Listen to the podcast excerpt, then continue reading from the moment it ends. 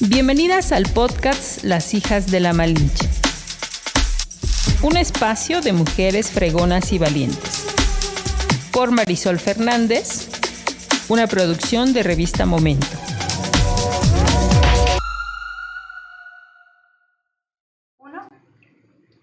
Hola, ¿cómo están? Pues estamos una vez más aquí grabando un podcast con otra invitada de lujo. La verdad es que estoy muy contenta porque está aquí con nosotros.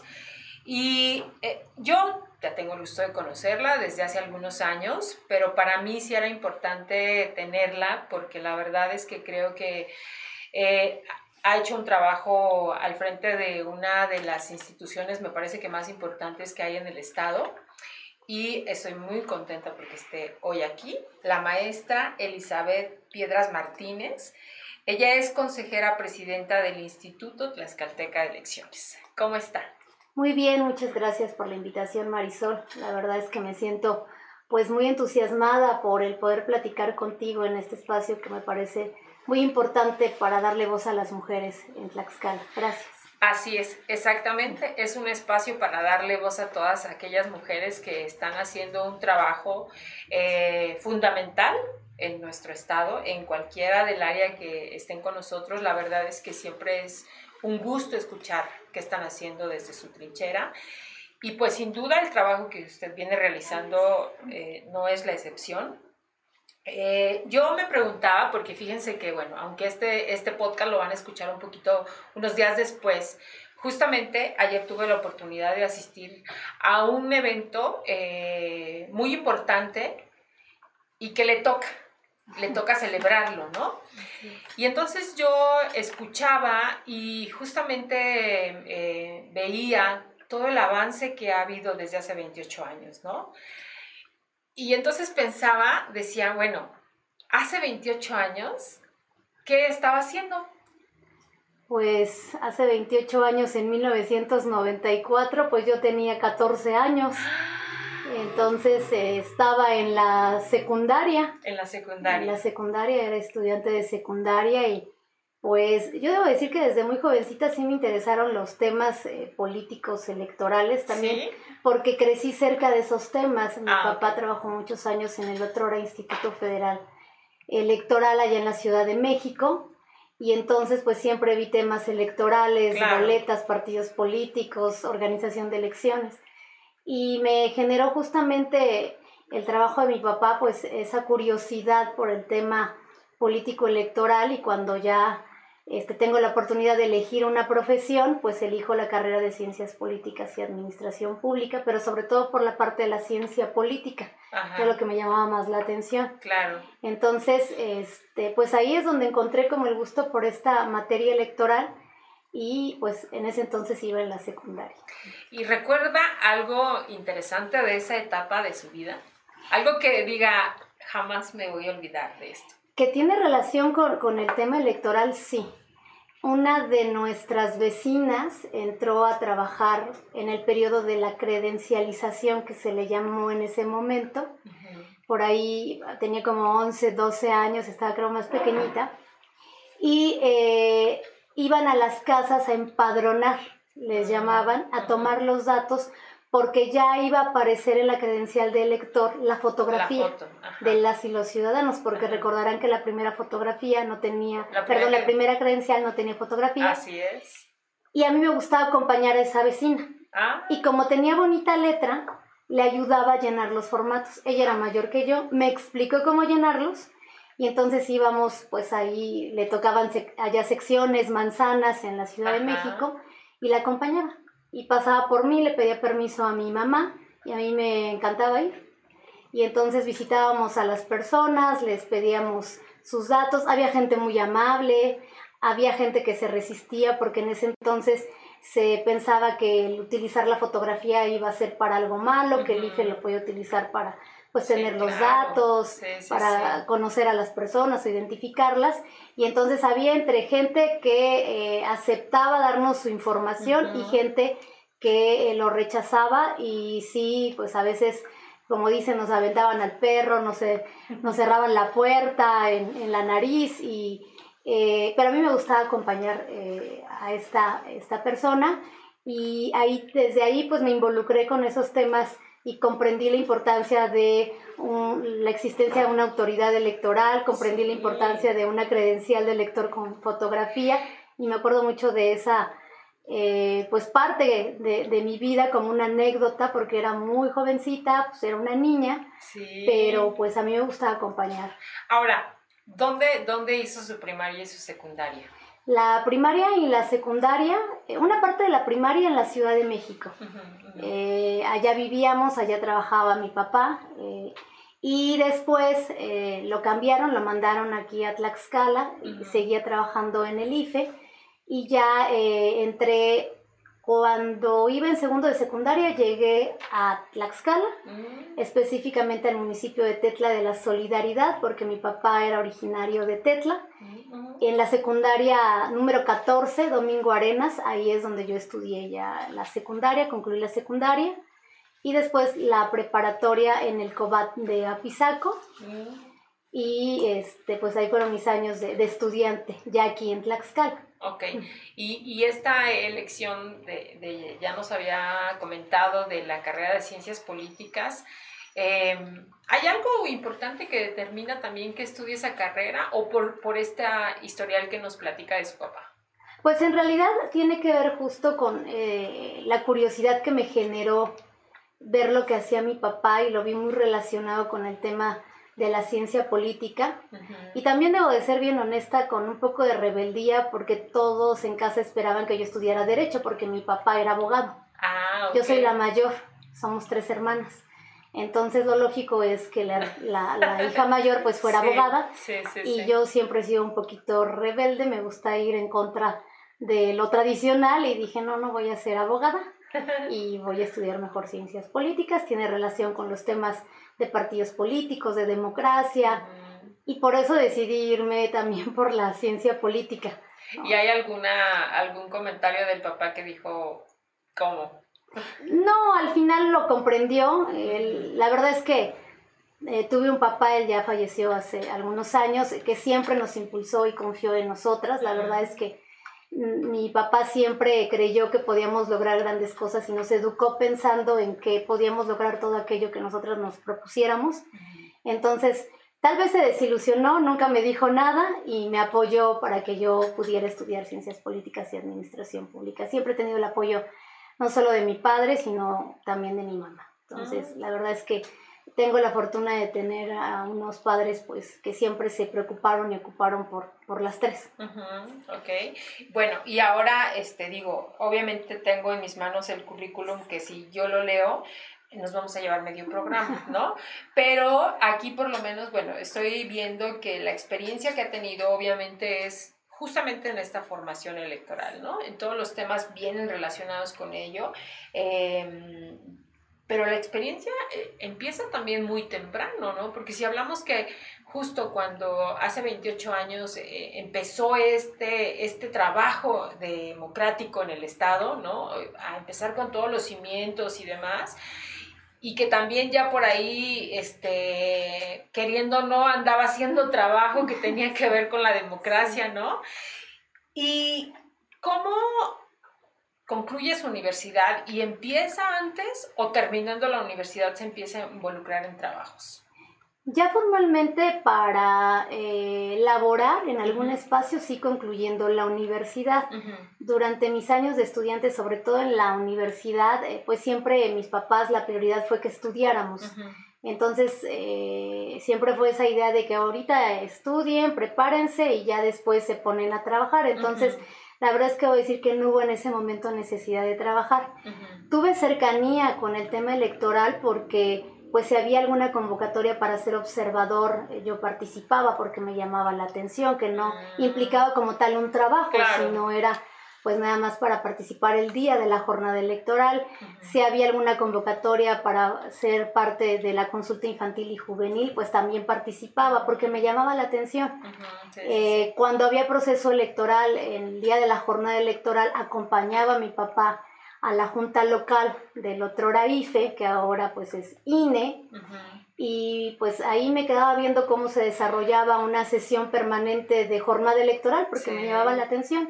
Ya cuando era muy tarde, mi papá eh, me decía, te van a ir a dejar a, la casa porque aquí vamos a estar pues hasta el otro día. Sí, sí, sí. Entonces, eh, tuve esa relación, eh, no formalmente, tuve esa oportunidad. Pero sí una, una gran experiencia, Sí, sí, porque pues al final me fui involucrando poco a poco a, los temas pues electorales porque, insisto, me llamaban la atención.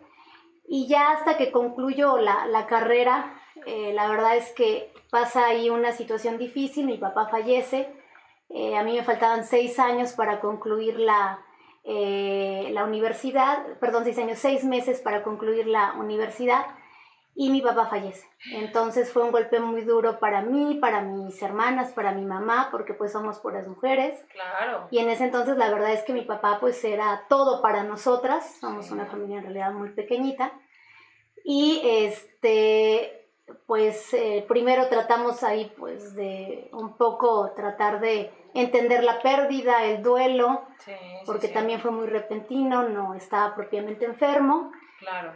Y ya cuando, digamos, eh, llega un poco la calma después de la pérdida de mi padre, sale la convocatoria en el Otrora IET para participar en el proceso electoral y yo decido participar, ¿no? Un poco motivada porque me gusta, porque estudié ciencias políticas y administración pública, un poco también para sentirme cercana a lo que hacía mi papá. Afortunadamente pasamos la convocatoria, en ese entonces hicimos un examen para ser auxiliar electoral municipal, una figura que existía en ese momento. Los auxiliares electorales municipales eh, apoyaban en la etapa del registro de candidaturas y después salían a campo a los municipios y eran el enlace entre el municipio y el, instituto. Eh, paso la convocatoria, el examen y pues me, me, incorporo. Y así fue como, como yo entré al eh, Otrorayet como auxiliar electoral municipal. Y a partir de que entro eh, al registro de candidaturas... ¿Cuántos años tenía de que ya estaba operando como institución? Pues yo tenía en ese entonces 24 años, 24 años de edad. Eh, entonces ingreso a la institución y pues sin duda a partir de ahí dije, esto es lo que me gusta. Eh, la verdad es que iba como muy motivada porque pues era mi primera experiencia de trabajo. Claro. Eh, lo había conseguido yo este, con mi esfuerzo. Sí, claro. Y recuerdo que en el registro de candidaturas teníamos que revisar pues toda la información, los datos que se iban a, a, ir a las boletas electorales y entonces eran revisiones pues muy intensas, ¿no? De empezar desde las 9 de la mañana al otro día, a las 6 de la mañana, no parábamos, porque pues no queríamos que hubiera ningún error en las boletas electorales en nombre de candidatos, en cargos, en distritos, en partidos. Entonces es un trabajo muy minucioso que hace un equipo y recuerdo que quien estaba en ese entonces al frente de esa responsabilidad preguntaba, éramos 60 auxiliares electorales municipales ¿quién se quiere quedar a la revisión? Y pues de los 65 decíamos yo, pero vamos a salir hasta el otro día, aquí vamos a comer, aquí vamos todo. Y yo siempre decía yo, yo me casé muy joven y estaba recién casada. ¿No? Entonces, este, siempre decía yo, yo quiero quedarme. ¿Quién era el presidente en ese momento? Era el, el licenciado Jesús Ortiz Schill. Ah, claro, sí, sí, sí. Él era el presidente. Y bueno, pues así es la vida. Casualmente, mi jefe era Salvador Cuauhtémoc Samieva, que después fue presidente también del otro Orayet. Ajá, sí. Y entonces, este, pues yo me quedaba y, y, me gustaba porque pues no solo te ponían a revisar las boletas, sino te encargaban otras responsabilidades. Sí, sí, sí. E incluso de otras actividades como eh, actividades ya de la dirección de organización vieron mi interés y mi ánimo por colaborar con la institución, que de ser auxiliar municipal electoral, Salvador me da la oportunidad de ser líder de misión de todo lo que tenía que ver con la elaboración, la producción, salvaguarda del material y la documentación electoral y todo lo que tenía que ver con las boletas. Me dan esa oportunidad y ya no me voy a campo, me quedo en oficinas y a partir de ahí pues empiezo a apoyar en la Dirección de Organización Electoral, Capacitación y Educación Cívica, pues en todo lo que tenía que ver con pues la organización de la elección desde esa dirección. Entonces, este, pues aprendí muchísimo y me gustó más, porque ya tenía más, pues la oportunidad de aprender más cosas, ¿no? Y mayor responsabilidad. Sí, sí, sí. Y ahí estuve pues todo lo que implicó ese proceso electoral y terminé mi contrato y pues digamos que esa fue la el primer acercamiento ya formal con el tema electoral, ya laborando en la institución y repito, pues a partir de ahí dije esto es lo que me gusta y, y traté de que se dieran pues otras oportunidades para regresar a la institución y así fue como la historia de manera muy, muy breve de cómo llegó al Instituto Electoral de Tlaxcala eh, en su momento cuando así se denominaba. Bueno, pero esto habla también justo, me parece, de la carrera que ha realizado para llegar a ser presidenta. O sea, porque uno pareciera que de pronto escuchamos quién es la presidenta y dices, ¿quién es? ¿No? O sea, este, ¿cómo llegó? Y esto habla justamente de la carrera que hay atrás. O sea, no es algo improvisado, ¿no? No es algo que este, de pronto también se llega a mencionar, los famosos dedazos, ¿no? Y entonces, pues yo insisto, el, trabajar desde, desde empezar, creo, de, de participar hasta como lo mencionó en un principio, de ser observador, ¿no? Que pareciera que es un trabajo menor, ¿no? Porque pues simplemente si quieres, pues participas y si no, pues no pasa nada, ¿no? Pero sí creo que fue conociendo como toda la parte externa de lo que se hacía en un instituto y bueno, pues llegar hasta la, hasta la, hasta la dirigencia, hasta la presidencia. Pero, ¿lo pensó? ¿Sí lo tenía en mente o, nunca pasó cuando usted empezó a hacer esta carrera? Cuando yo entro por primera vez al instituto y me doy cuenta que me gusta el trabajo de la institución, eh, recuerdo que salió la convocatoria para participar y yo ya no estaba en la institución. Mm. Y decidí participar muy joven, tenía como 24, 25, al siguiente año salió, 25 años.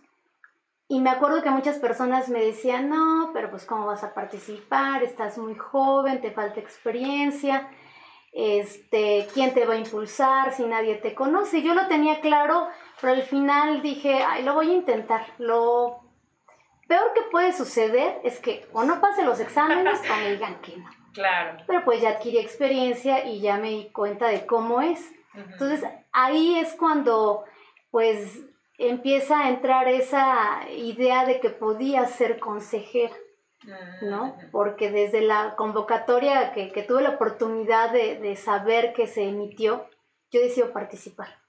Entonces participo, y la verdad es que en las dos ocasiones que participo, eh, cuando todavía designaba el Congreso del Estado, no me fue tan mal, quedé en la suplencia. En una ocasión quedé como suplente de un ex consejero, y después quedé como suplente de un presidente.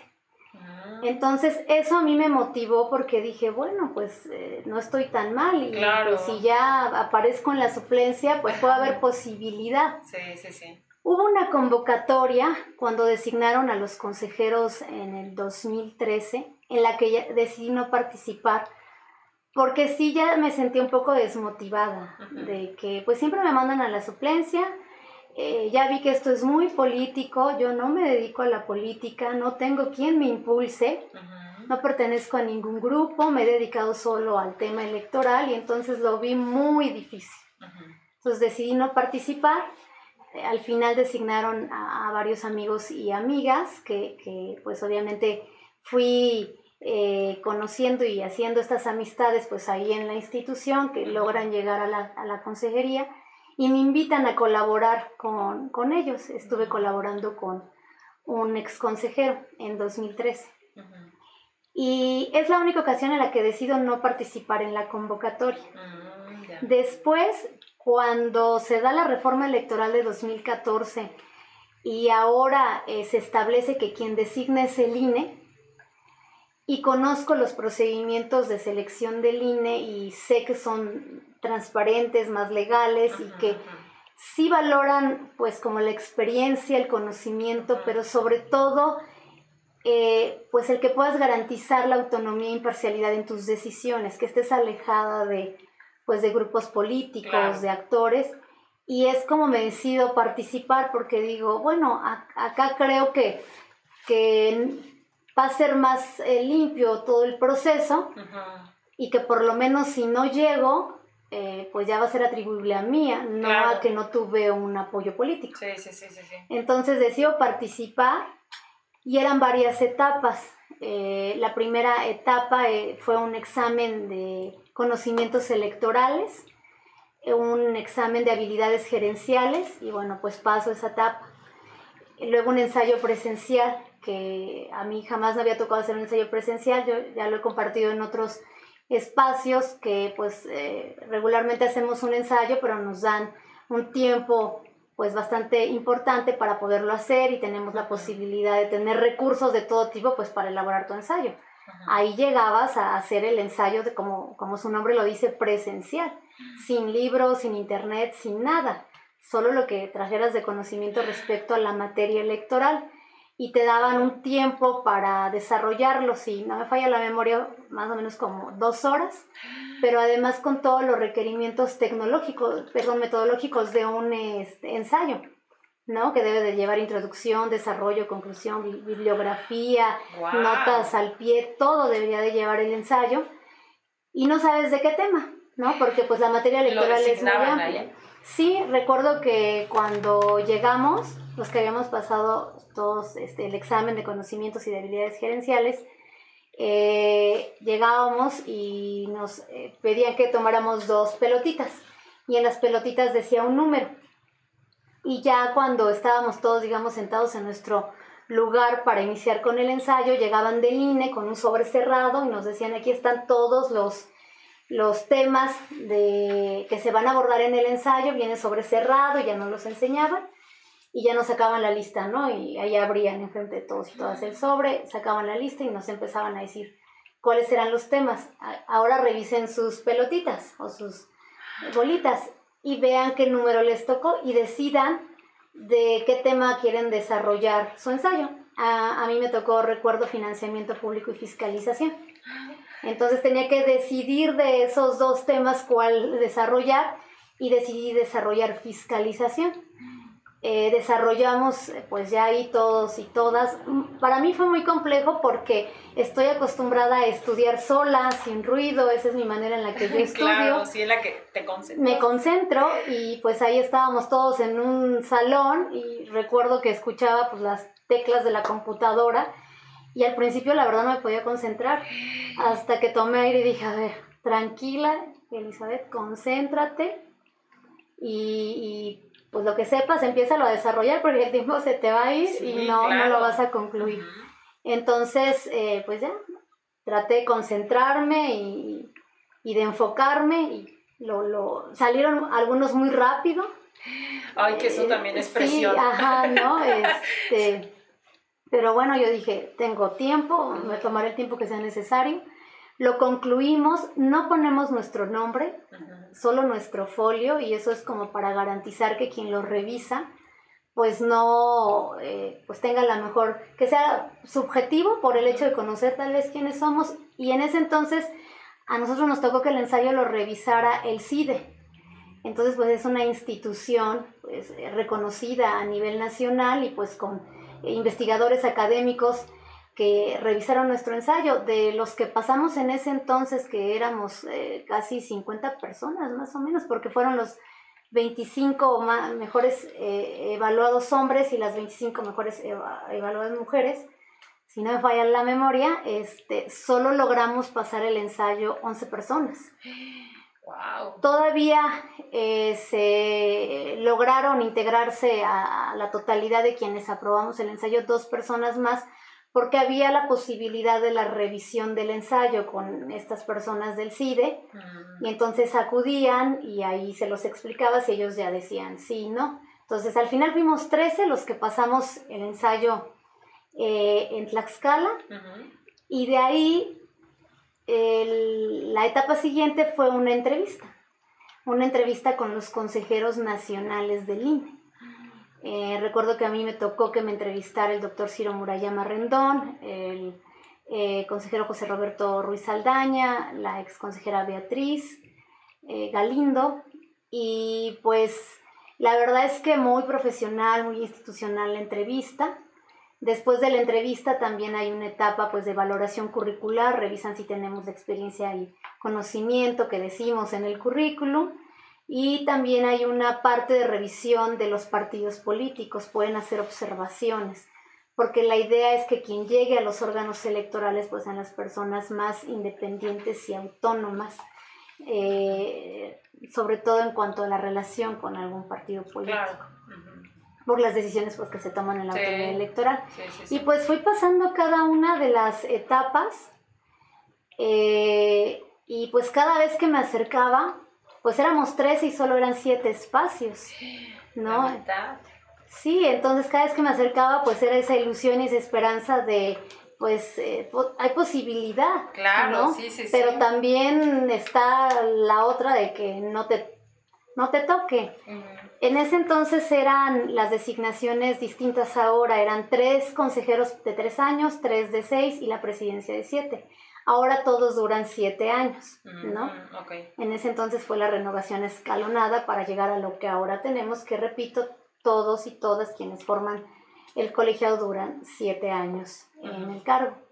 Pues la verdad es que yo lo he compartido con mucha honestidad. Cuando yo eh, decido participar, me planteé ser consejera, no la presidenta. Esa es una realidad. Eh, porque yo pensé en ese momento, veía los perfiles y decía, bueno, pues si en algún punto hubiera de verdad injerencia política, yo veía quienes iban avanzando conmigo y decía, pues yo no tengo quien me respalde. Entonces va a ser muy difícil que alguien me vea para la presidencia porque no tengo un respaldo político y veía los nombres de otros compañeros, compañeras, y decía, pues uno, aquí en Tlaxcala nos conocemos, ¿no? Y entonces yo decía, esta persona tiene posibilidad, esta persona también, esta persona. Y yo iba más enfocada a una consejería, esa es la realidad. Y bueno, la vida al final nos sorprende eh, y cuando me, me avisan, ¿no? Porque además, primero una comisión de, vinculación de los organismos públicos locales es quien revisa todo el procedimiento de selección y esa comisión está integrada por algunos consejeros electorales del INE. Ah, Pero después de esas propuestas que eh, elabora la comisión, las presenta a todo el colegiado, que son en total 11 consejeras y consejeros, incluyendo la presidencia. Entonces, cuando se presenta esa, esa propuesta de la comisión, a mí me avisa, ¿no? Porque pues ya estaba circulando en, los medios, ya estaba circulando pues ahí con, los actores políticos interesados en la designación y la integración del instituto, y a mí me avisan. Y, recuerdo mucho que, que, veníamos en carretera con mi familia, con mi esposo, con mi hija, y me habla por teléfono y, y me dicen, pues felicidades, y yo, ¿de qué? Y me dice, pues que vas a ser consejera. Y, y, la pregunta fue, ¿pero de cuántos años? Porque pues yo no, insisto, estaba esperando que me dijeran. Y me dice, no, es que no es de años. Le dije, a ver, ¿cómo, cómo que no es de años? O sea, me acabas de decir felicidades, vas a ser consejera y me dices que no es de, de ciertos años, ya no te entendí. es que vas propuesta para la presidencia. Entonces, pues sí, fue una eh, noticia inesperada que pues en ese momento eh, fueron sentimientos encontrados, ¿no? Por un lado, pues sí me dio mucha felicidad, emoción, porque creo que esas cosas que no las esperas y suceden son las que más, pues, disfrutas, porque no, pues no estaba yo enfocada en ello. Sí, claro. Y, y también un poco de, de, lo voy a decir como, es y como lo sentí, pues sí de temor, dije, Dios, ¿qué voy a hacer si soy la presidenta? Porque además, eh, en toda esta historia que he compartido, eh, que a veces pues también por eh, falta de tiempo no es posible dar todos los detalles, tuve la oportunidad de eh, colaborar con dos presidencias. Eh, yo estuve con, ya lo decía, con el expresidente Salvador Cuauhtémoc Samieva, directamente en su oficina en presidencia. Mm. Estuve también colaborando con la expresidenta Maricruz Cortés Ornelas. Entonces, sé qué significa estar en la presidencia. sí, sí, sí. No, en ese momento no al, al, nivel de ser el presidente o la presidenta, porque sería absurdo en ese momento decir qué, se sentía o qué vivían, porque pues yo no era la presidenta, pero sí, formé parte de su equipo cercano y de confianza y me daba cuenta lo complejo, ¿no? Lo, lo difícil que es el trabajo colegiado, lo complejo de, de pues el trabajo con las representaciones de los partidos políticos, con los actores políticos, el asunto de también mediático, ¿no? Al final, pues quien lleva la responsabilidad, pues también es el más golpeado o golpeada en su momento. Entonces, yo viví, pues, de manera muy cercana toda la complejidad de estar en la presidencia del instituto y entonces por eso digo que sentimientos encontrados porque por un lado era una emoción pero por otro lado era ese temor de decir ay ahora qué voy a hacer si yo ya yo ya vi cómo, cómo la pasaron Claro. Este, pues quienes en su momento fueron presidentes eh, y no fue nada sencillo para, para ellos y ellas. Entonces ya eh, me tranquilizó un poco de los sentimientos encontrados y dije, bueno, a ver, Elizabeth, tranquila, los pies en la tierra, no eres nada todavía, es una eh, propuesta de la comisión, todavía debe de pasar al Consejo General del INE y pues ahí pueden pasar muchas cosas. Claro.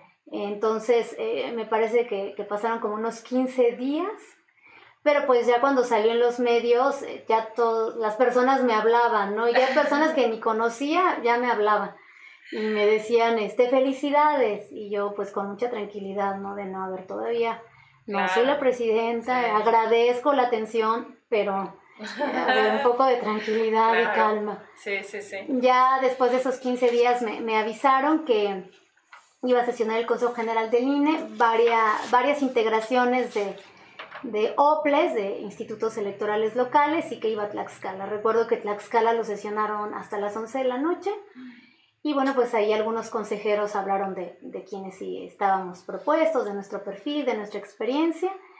Y cuando ya se sometió a votación del Consejo General del INE y votaron los 11 a favor de la integración del OPLE de Tlaxcala, dije, no, ya soy la presidenta. Ahora sí. ahora sí. claro. Y ahora sí, ya es, en ese momento dije, este, pues, ¿qué voy a hacer? Porque, pues sí, es un trabajo, la verdad, bastante interesante. Y, y, bueno, pues... Pero de una gran responsabilidad. De una gran responsabilidad y, y afortunadamente, pues, como ya lo decía, siempre he tenido la, el apoyo de mi familia y mi familia pues muy contenta. Y me decían, tú puedes, Elizabeth, eh, tú querías estar ahí, la vida, el, universo, los astros se alinearon a tu favor y, Pero sobre todo la preparación, porque ahora escucho justo todo este proceso que sinceramente yo desconocía, ¿no?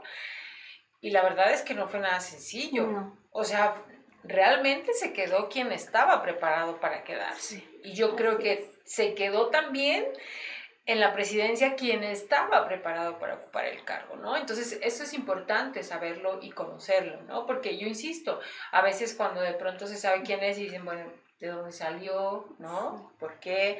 Bueno, pues aquí está la respuesta.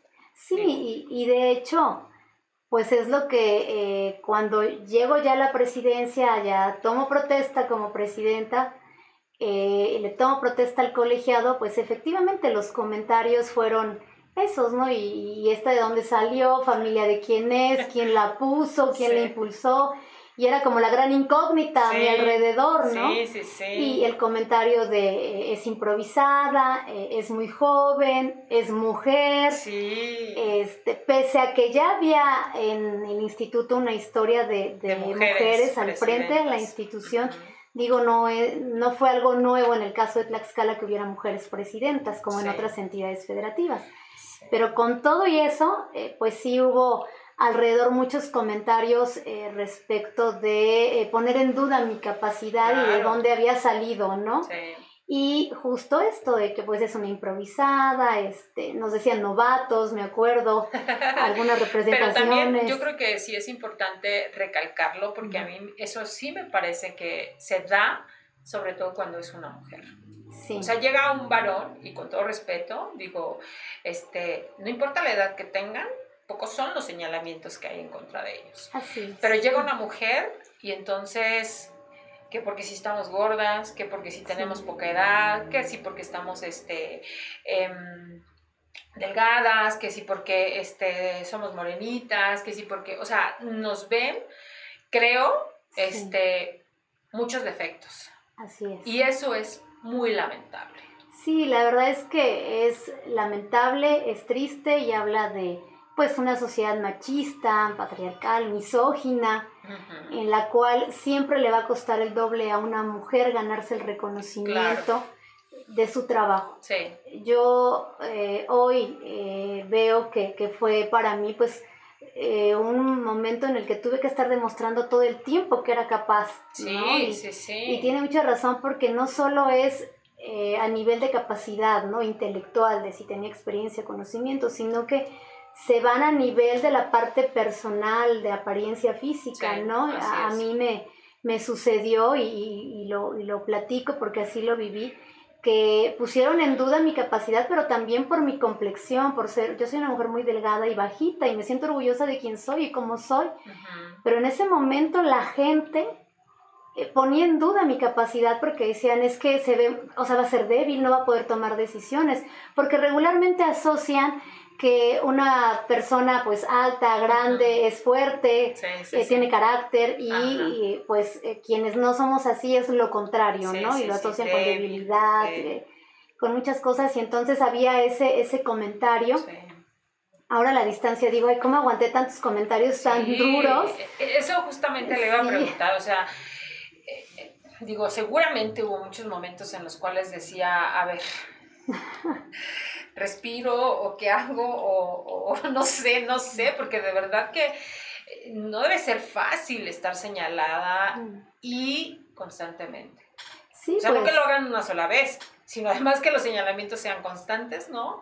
Y híjole, qué, qué gran trabajo, porque bueno, pues obviamente que empezaba una carrera, y digo una carrera porque no era un año, no eran dos, no eran tres, sino era toda una carrera para estar al frente de esta presidencia. Pero si me permite, Presidenta, me gustaría hacer solamente una pequeña pausa para mencionar a nuestros patrocinadores y regresamos justo con este inicio de este trabajo, que al final de estos 28 años de los que ayer, eh, pues obviamente hubo un evento en el cual se recordó toda esta trayectoria, pues esos 28 usted ocupa 7.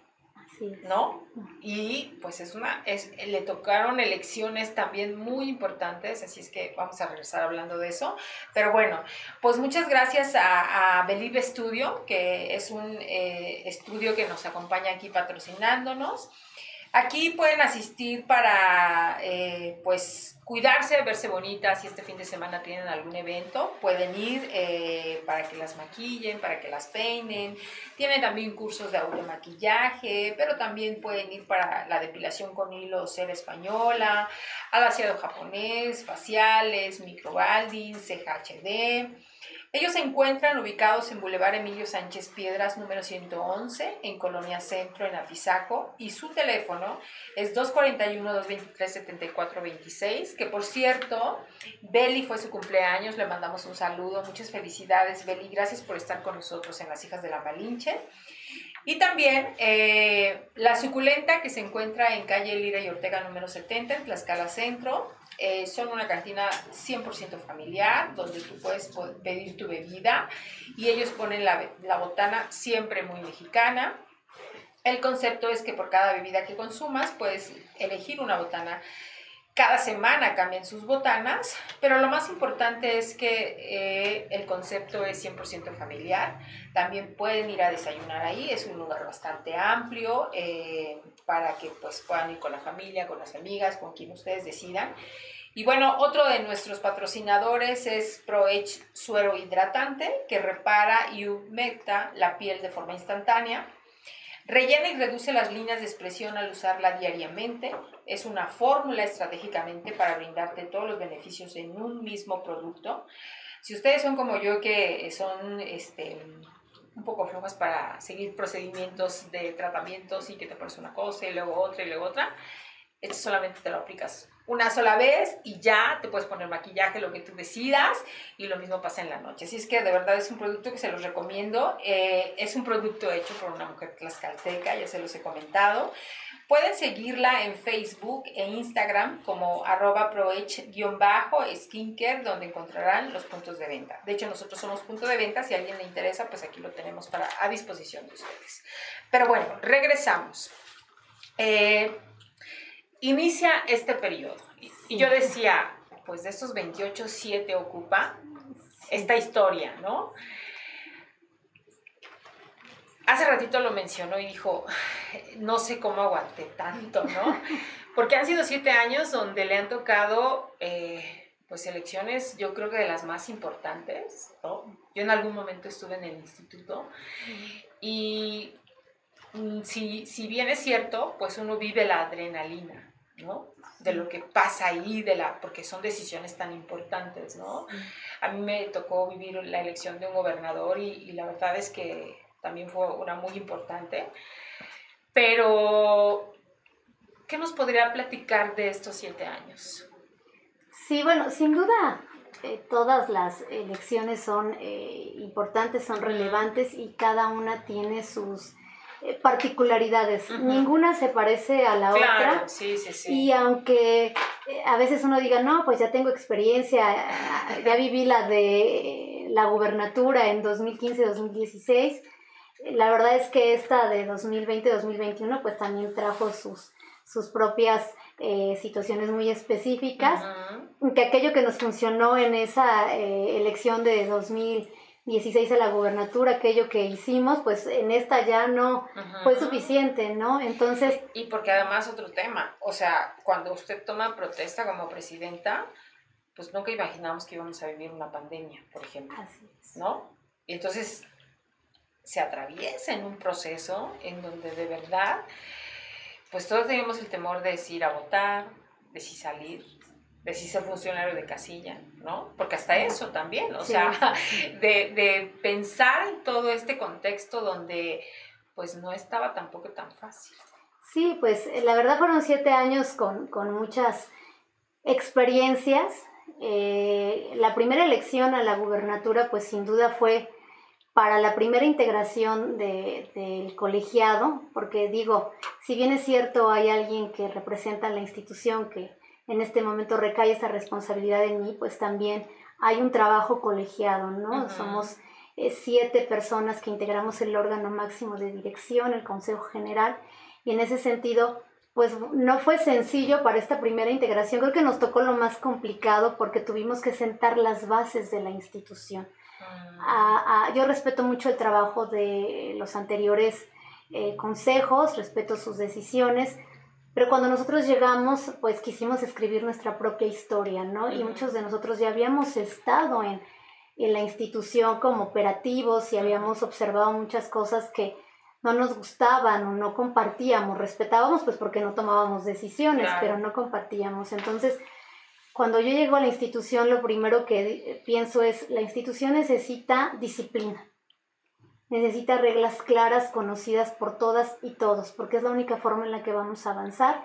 Y entonces dije, necesitamos una reestructuración al interior total de las prácticas que ya se venían dando, porque caso contrario no vamos a poder eh, recobrar o recuperar la confianza de la ciudadanía ni la credibilidad de nadie si seguimos con aquello que en su momento pues eh, se le criticó a, la institución, ¿no? Entonces, eh, esa fue la parte más compleja para mí porque yo tengo como una doble función en la institución.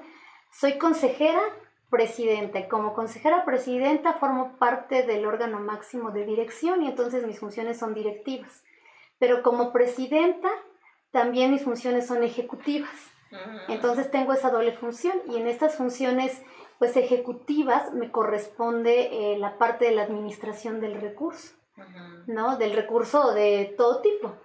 En ese sentido, eh, algo que a mí me parecía sumamente importante, pues es tener en la institución los perfiles adecuados, el tener reglas claras y disciplina respecto incluso horario, horario de entrada, horario de salida, cosas que parecieran pues habituales en, en, otros lugares, pues cuando nosotros llegamos eso no pasaba. la verdad es que había mucho desorden. Eh, y pues llegamos a regular toda esa parte. Y debo decirlo con mucho respeto a, mis colegas que algunos no compartían mi visión.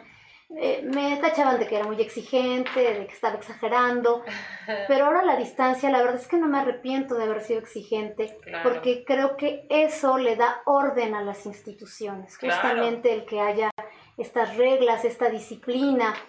Y también otra de las cosas que era un reto, pues sin duda eh, la profesionalización del personal. Como antes eh, los compañeros solo duraban los tres años que estaba el colegiado y ahora había esa posibilidad de una permanencia, pues también eh, fue una de las cosas que nos enfocamos en profesionalizar a la institución, que los compañeros y compañeras pues pudieran al final este, estarse preparando constantemente para estar a la altura de las exigencias de la ciudadanía, porque además el tema electoral es muy dinámico es muy cambiante. Lo que funcionó en una elección para la siguiente ya están rebasados esos criterios y uno tiene que ir evolucionando.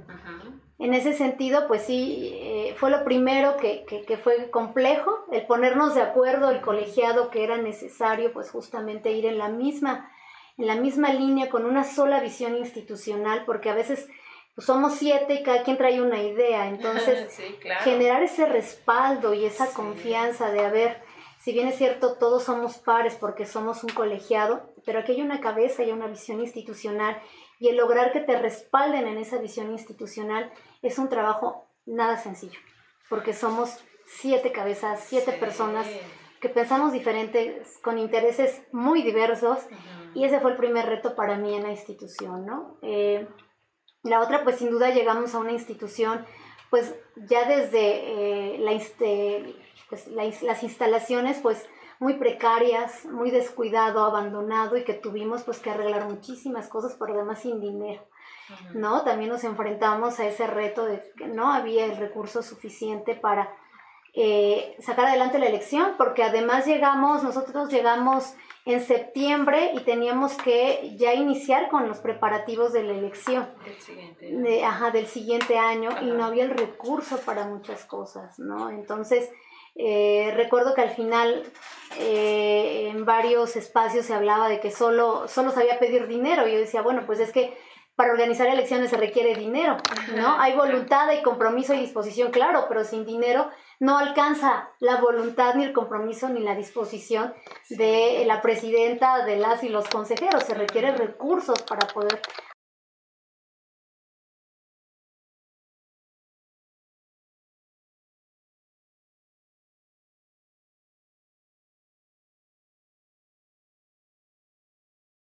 electorales hasta llegar a una homologación completa. Hoy en día hay un reglamento de elecciones que, que homologa todos los procedimientos electorales más importantes. Es decir, el PREP se tiene que construir de la misma forma en Tlaxcala que en Puebla. Ya los resultados pues son otros, ¿no? Claro, claro. El tema de la entrega de paquetes electorales, la logística debe ser, eh, o sea, hay un, toda una línea de cómo debe de ser el procedimiento, ya las particularidades pues es diferente, ya cada quien las va resolviendo. Entonces, todo ello pues fue complejo eh, al final, eh, insisto, porque era nuevo, ¿no? Antes había esa libertad de que las instituciones electorales pues pudieran establecer sus procedimientos, resolverlo eh, sin mayor problema internamente. Aquí no, estábamos bajo la vigilancia del INE porque pues se convirtió en ese eje rector de la organización de los procesos electorales federales y locales y, y, el INE algo que, que, yo destaco es que pues todo lo hace a través de procedimientos muy bien establecidos, ¿no?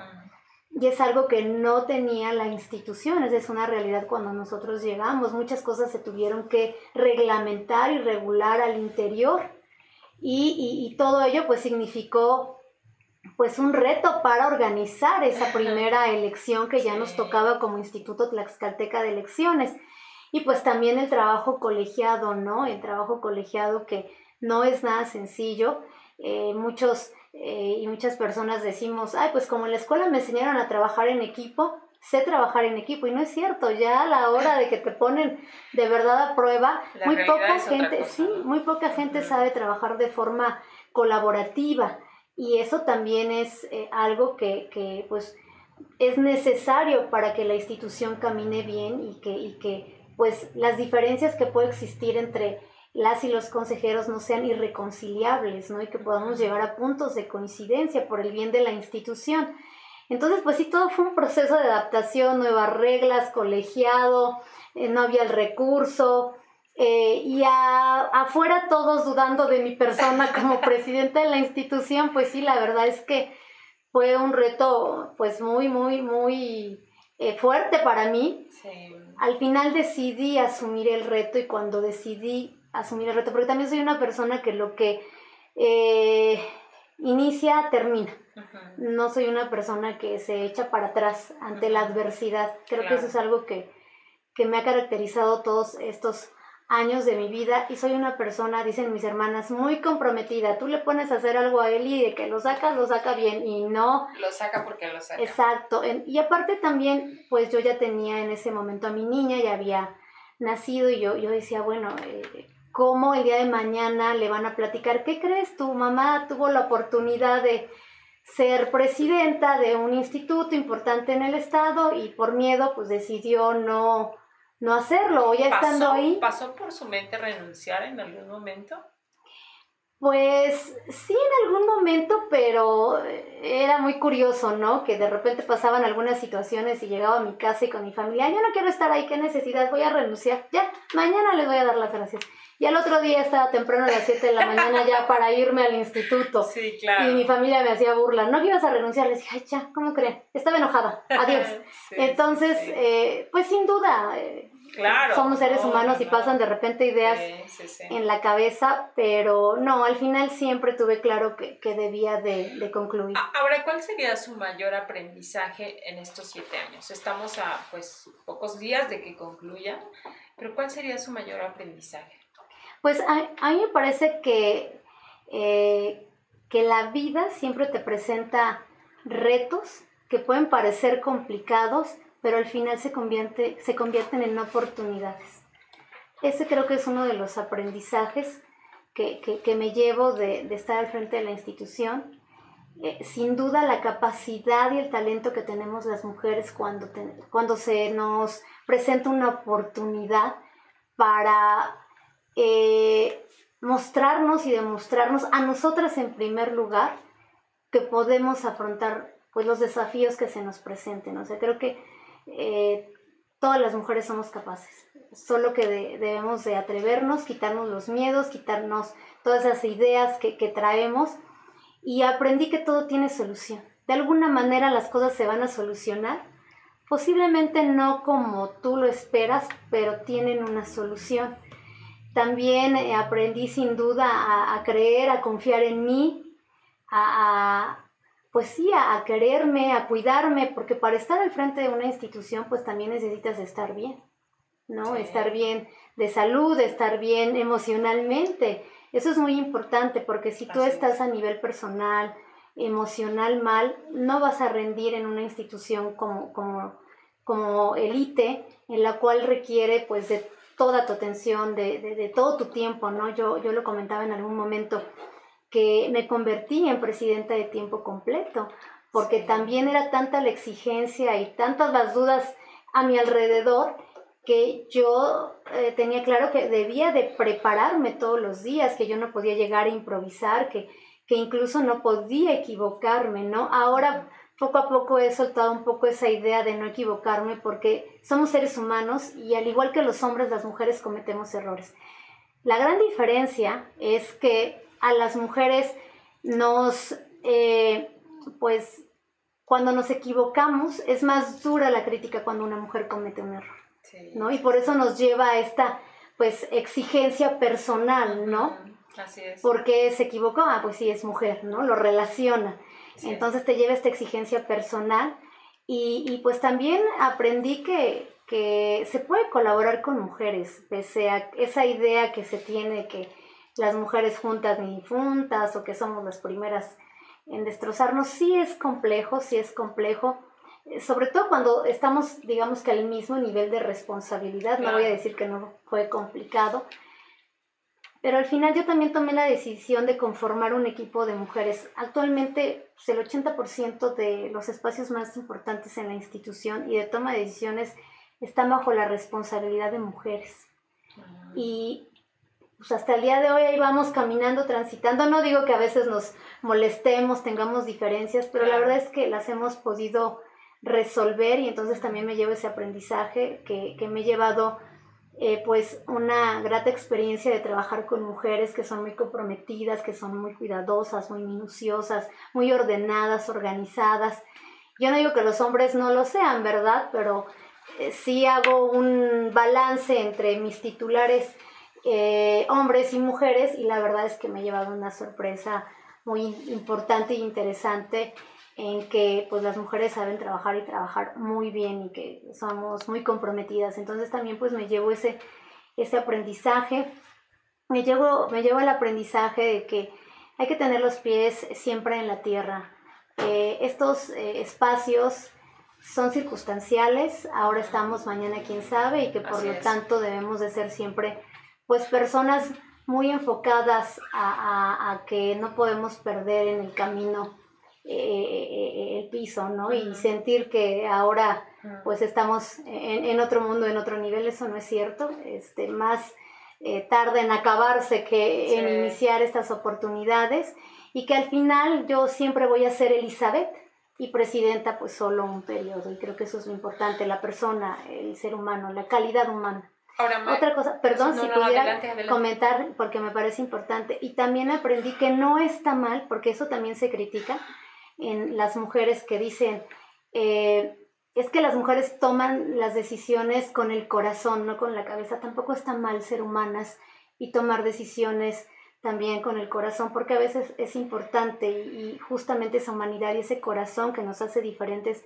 a las mujeres de los hombres, me parece que es el aprendizaje más importante porque eso hace la diferencia en las decisiones, en el trato al personal, en cómo ves las cosas de una manera muy diferente y por eso eh, a mí no me da pena decir que sí tuve que tomar decisiones la mayor parte del tiempo de forma eh, pues muy con la razón, con la cabeza, como dicen, pero también tomé decisiones con el corazón y me siento satisfecha de las decisiones que tomé en su momento con el corazón. Sí, efectivamente. Esa es una parte muy criticada hacia nosotras, ¿no? Cuando actuamos desde el corazón. Pero yo sí también creo que eso marca la diferencia para dejar huella o sea, em, coincido totalmente, o sea, digo, no estoy en contra de los hombres, pero sí sé también el trabajo comprometido de las mujeres. O sea, hoy por hoy las mujeres de verdad... No sé si es por esta exigencia que nos piden, ¿no? Y que eso nos vuelva, nos convierta en ser más comprometidas, no lo sé, pero sí también estoy totalmente de acuerdo en que cuando uno toma una decisión con el corazón, híjole, somos señaladas como de, oh, ya van a empezar, ¿no? O eh, tenían que ser mujeres, ¿no? Pues disculpen si somos mujeres. Y a veces sí tomamos decisiones así. A mí me gustaría preguntarle, maestra, ¿qué deja Elizabeth em, en estos siete años? ¿Cuál es su contribución a toda esta historia de la que platicaba ayer? De todo este escenario que hoy se tiene en Tlaxcala ¿Cuál es su aportación? Pues a mí me parece que el recobrar la confianza y la credibilidad de la ciudadanía, eso era algo de lo que a mí me ocupaba muchísimo cuando llegamos. Eh, si bien es cierto, nadie confiaba en quien estaba a la cabeza, el colegiado, pero más allá de ello, ya nadie confiaba en la institución, en el trabajo de la institución. Estaba en duda si realmente actuábamos de forma eh, pues imparcial, legal, objetiva, eh, transparente, con máxima publicidad, eh, había esa duda, ¿no? Entonces, me parece que esa es la contribución, el haber logrado recobrar la confianza y la credibilidad de la ciudadanía. Hoy el instituto es otro, es sólido, es fuerte, hay un talento humano, compañeras, compañeros con experiencia, conocimiento en la organización de la elección y, me parece que esa es una de las partes pues, más importantes. También la transparencia de nuestras decisiones. Creo que eso es muy importante y eso es lo que también le da fortaleza y solidez a las instituciones. Las decisiones más importantes del Instituto Tlaxcalteca de Elecciones se toman en sesiones públicas de Consejo General, en las cuales cualquier ciudadano y ciudadana puede conectarse ahora que todo es virtual y ver nuestras sesiones y saber qué estamos, de qué estamos hablando, qué estamos decidiendo. Todos nuestros acuerdos que aprobamos en estas sesiones públicas de Consejo General se suben a la página del instituto y entonces la gente puede saber de qué tratan nuestras decisiones y me parece que también esa es una gran contribución y no solo mía como Elizabeth, sino también de todo un colegiado que decidimos justamente apostarle a la transparencia y a la rendición de cuentas. Eh, nosotros en el manejo y en el ejercicio del recurso nunca hemos tratado de ocultar ninguna de nuestras determinaciones o decisiones. Tan es así que en su momento de forma muy clara y contundente se dijo sí, efectivamente se otorga una compensación a todas las personas que laboran en la institución por eh, trabajo extraordinario que era algo que, se criticaba antes, ¿no? Que bonos en lo oscurito, que no son bonos, son compensaciones, que la ley lo permite, porque si nosotros no otorgáramos este tipo de apoyos a las y los compañeros, tendríamos muchas demandas laborales como las que a mí me tocó recibir y que afortunadamente hemos ido resolviendo sin que las hubiera generado esta presidencia. Y me parece que también ese compromiso con la transparencia y con la rendición de cuentas y sin duda pues la profesionalización del personal del instituto. El personal del instituto es un personal que en este momento es eh, profesional, que está eh, preparado para hacer frente a los retos institucionales y que constantemente lo estamos preparando. Entonces, me parece que serían eh, algunas contribuciones. Sin duda también el tema del manejo del recurso, también el manejo del recurso ha sido transparente. Eh, eh, no hemos tenido ninguna eh, cuenta pública reprobada y eso habla pues de este compromiso de la institución. Yo creo firmemente que el, recurso público se cuida más que el propio porque no es tuyo, ¿no? y al final uno debe ser muy responsable y hemos priorizado justamente pues que el recurso se utilice pues para los fines institucionales, pero también para otra cosa, para el respeto y la garantía de los derechos laborales de las y los trabajadores, que también fue otra de las cosas que creo que, que se contribuyó, porque a mí sí me tocaron situaciones en, en el otro Rayet bastante complejas, ¿no? En donde un día ganaba tanto y al otro día ya nadie me daba una explicación de por qué me habían bajado mi, mi salario y yo cuando llegué a la institución, ya cuando dije, a ver, tienes esta responsabilidad como presidenta de administrar los recursos, dije, para mí es fundamental el respeto a los derechos laborales de las y los colaboradores, porque para mí la columna vertebral del instituto son las personas. Son las personas que están desde la parte operativa, eh, técnica, ejecutiva, eh, sin todas esas personas que todos los días ponen su compromiso, su esfuerzo, su disposición, su entrega, pues poco podríamos hacer las y los siete consejeros y consejeras. Entonces, eh, pues serían algunas de las contribuciones que me parecen importantes. Y bueno, ya solo le sumaría una. Me parece que la ciudadanía puede estar tranquila, que hay una institución en este momento eh, autónoma e independiente en sus decisiones y acciones. No dependemos de ningún partido político, de ninguna fuerza, de ninguna presión política para tomar una decisión. Son autónomas, son independientes y son basadas en el beneficio de la institución y de la ciudadanía y sobre todo de la garantía de los derechos político-electorales de la ciudadanía tlaxcalteca, que esa es nuestra mayor obligación, garantizar el pleno ejercicio de sus derechos político-electorales. Pues vaya trabajo, vaya carrera de estos siete años que están a punto de concluir. Y a mí me gustaría ahora hacerle una pregunta pues un poco más personal, porque ¿qué viene para usted? O sea, se termina esto y ahora pues a qué más puede aspirar o, qué va a hacer o, ya tiene en mente cómo, cómo se ve. ¿Cuáles son sus planes?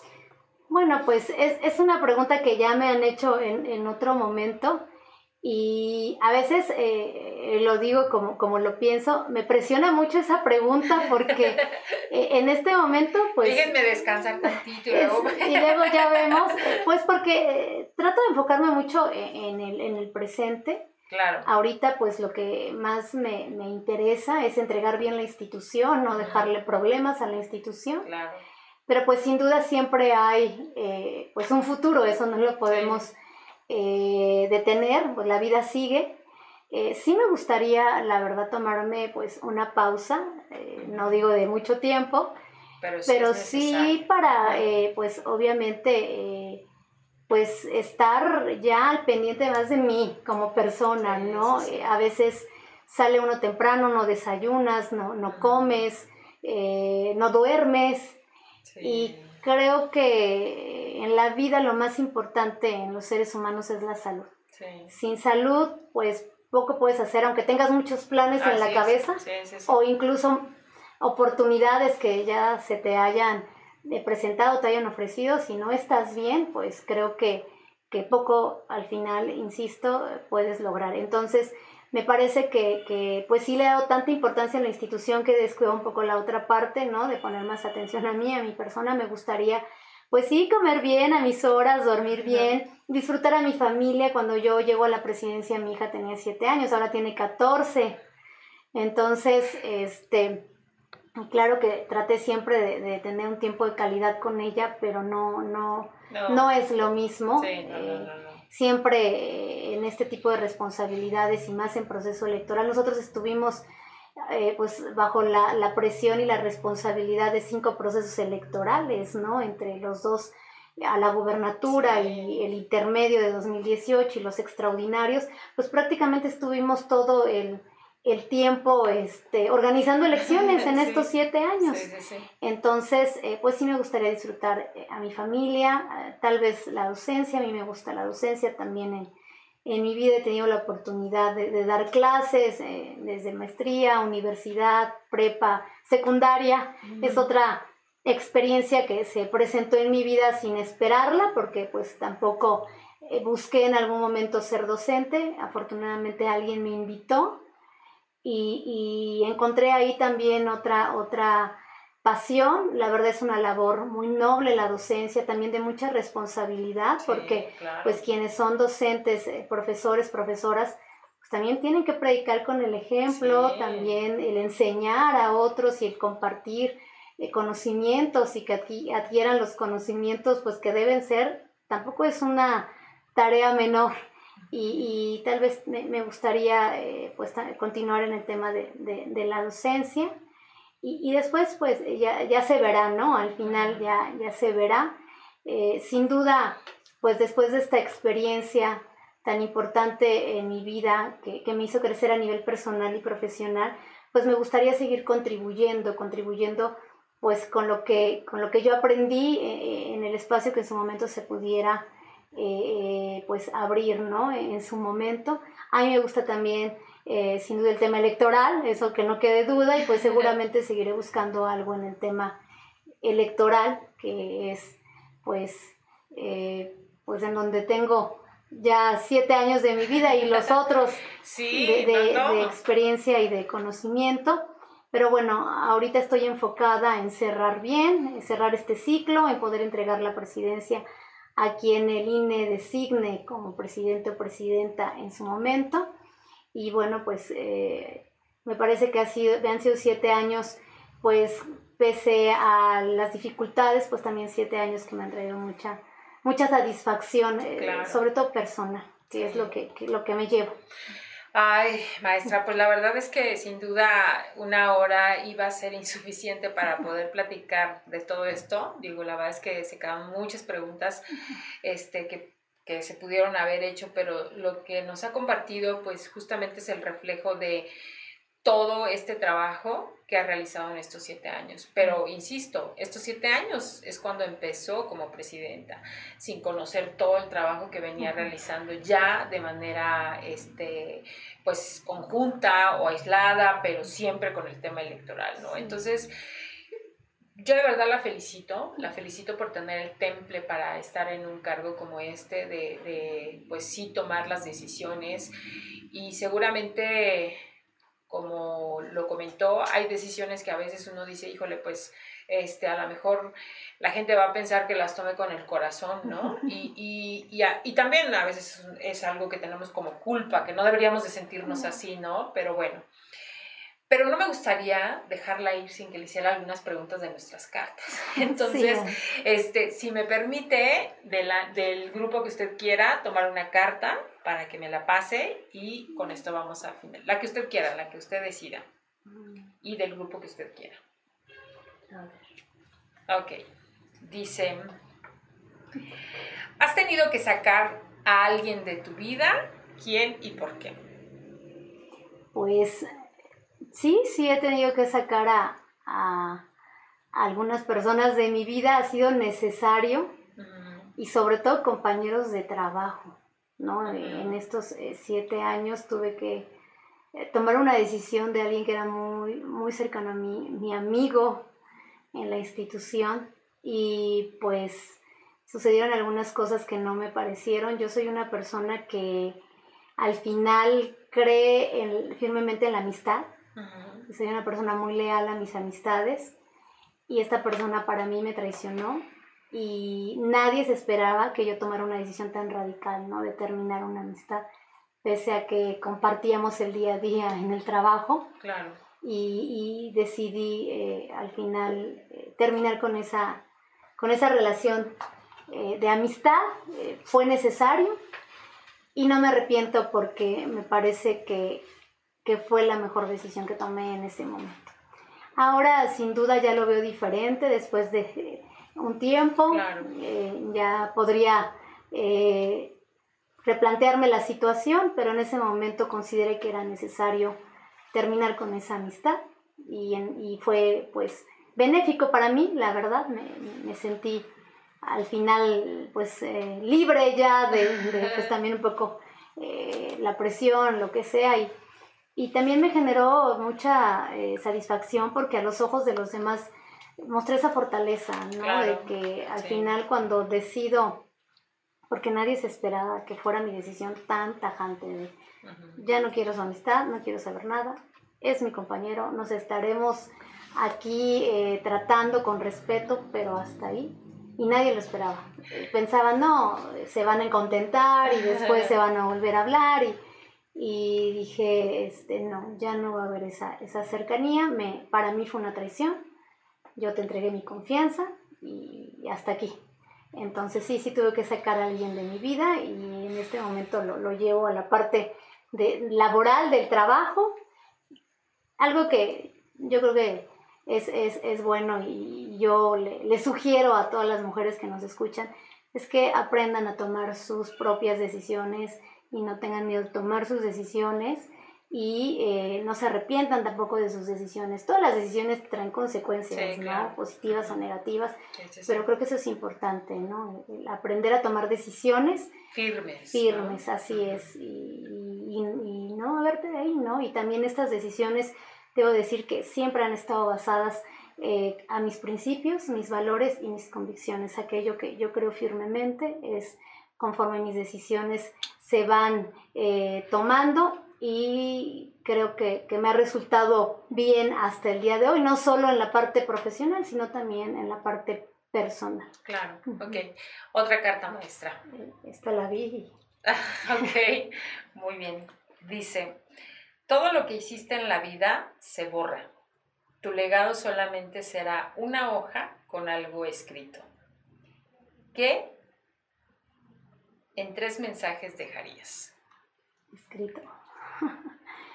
Pues eh, primero, eh, cree en ti misma, sé feliz y nunca dañes a otras personas. Ese sería mi mensaje. Muy bien. Pues una última maestra y con esto vamos cerrando nuestro, nuestro podcast. Ok, dice, ¿cuál crees que es la mejor forma de resolver nuestras diferencias o conflictos? Bueno, esto lo viví durante todos estos siete años, eh, sin duda, en un trabajo colegiado. Pues yo creo que primero es el respeto, partir del respeto, de que puedes o no compartir una opinión, pero siempre la tienes que respetar. Ese es por un lado. La otra, eh, pues sin duda, el diálogo. A mí me parece que muchas cosas se pueden resolver si se habla de frente, ¿no? Y, y, se dialoga y entonces pues se llega a un acuerdo, o si no hay un acuerdo, por lo menos ya se dijeron las cosas que, que, se piensan. Y finalmente la empatía, me parece que a los seres humanos nos falta mucho eh, ser empáticos con las demás personas, ¿no? Y entonces creo que a mí me ha funcionado eh, pues esto que acabo de mencionar en la vida, no solo en el colegiado, y finalmente ser congruentes. Es complejo porque somos seres humanos. Sí. Eh, pero creo que la congruencia es, sumamente importante ¿no? en, las personas. Y pues si ya pensaste algo y lo dijiste, pues ahora lo cumples y lo asumes. Claro, pues vaya que fue un ejercicio que le permitió hacerlo durante los últimos siete años.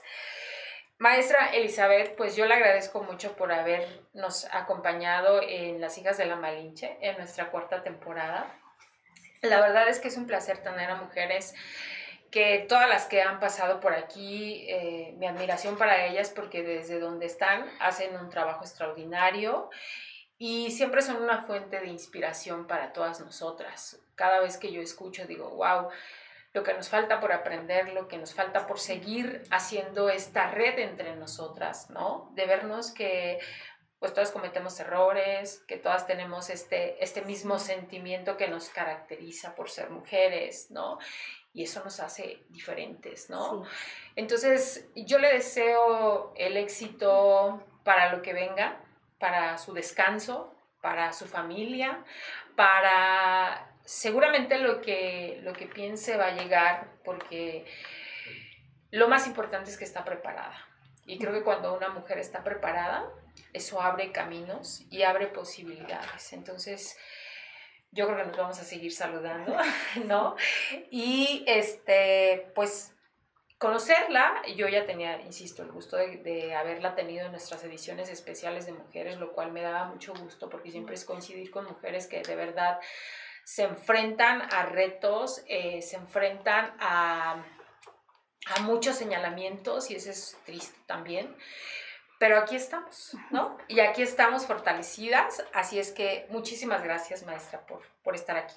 No, al contrario, gracias por la invitación. Para mí es un honor, de verdad, el poder platicar eh, contigo, Marisol, porque sé que tú eh, ya estás dejando un legado al eh, contribuir en darle voz a las mujeres y desde distintas eh, actividades, porque a veces pareciera que algunas son más importantes que otras y a mí me parece que todo lo que hacemos las mujeres es importante y se tiene que resaltar y la gente debe de conocer que las mujeres podemos ser exitosas desde muchos ámbitos.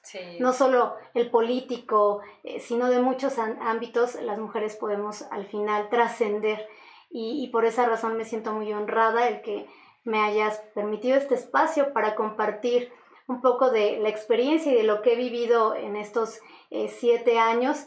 Sin duda hay muchísimo que platicar y compartir. Eh, y, pues muchas gracias, me sentí muy a gusto con, la entrevista.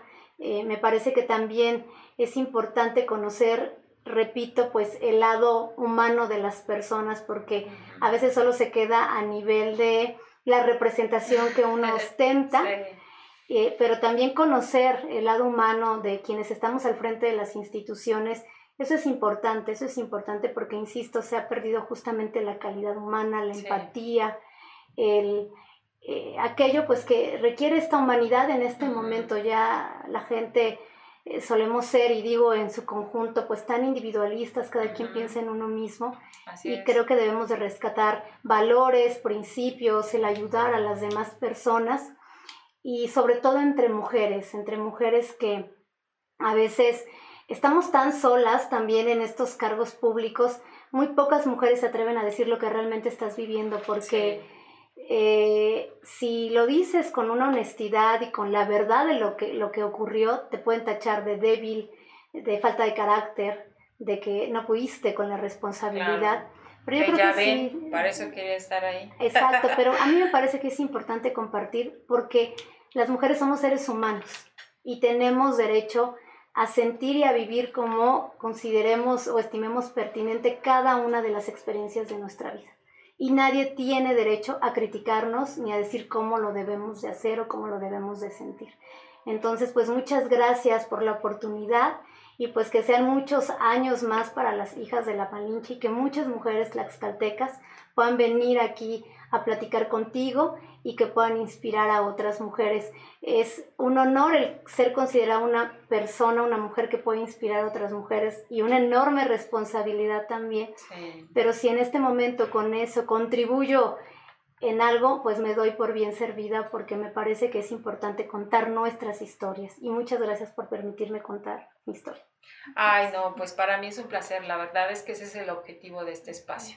Escucharnos, eh, sabernos cómo somos, porque así como nos escuchan somos, y esa es la parte que a mí más me agrada y me gusta, ¿no? Si hay una parte institucional y si hay algo que, que a veces no decimos, pero esto es lo que somos, ¿no? Entonces, muchísimas gracias. También gracias a Vane, a Legna, que están aquí en controles, que de alguna manera pues hacen posible que también todo esto se lleve a cabo.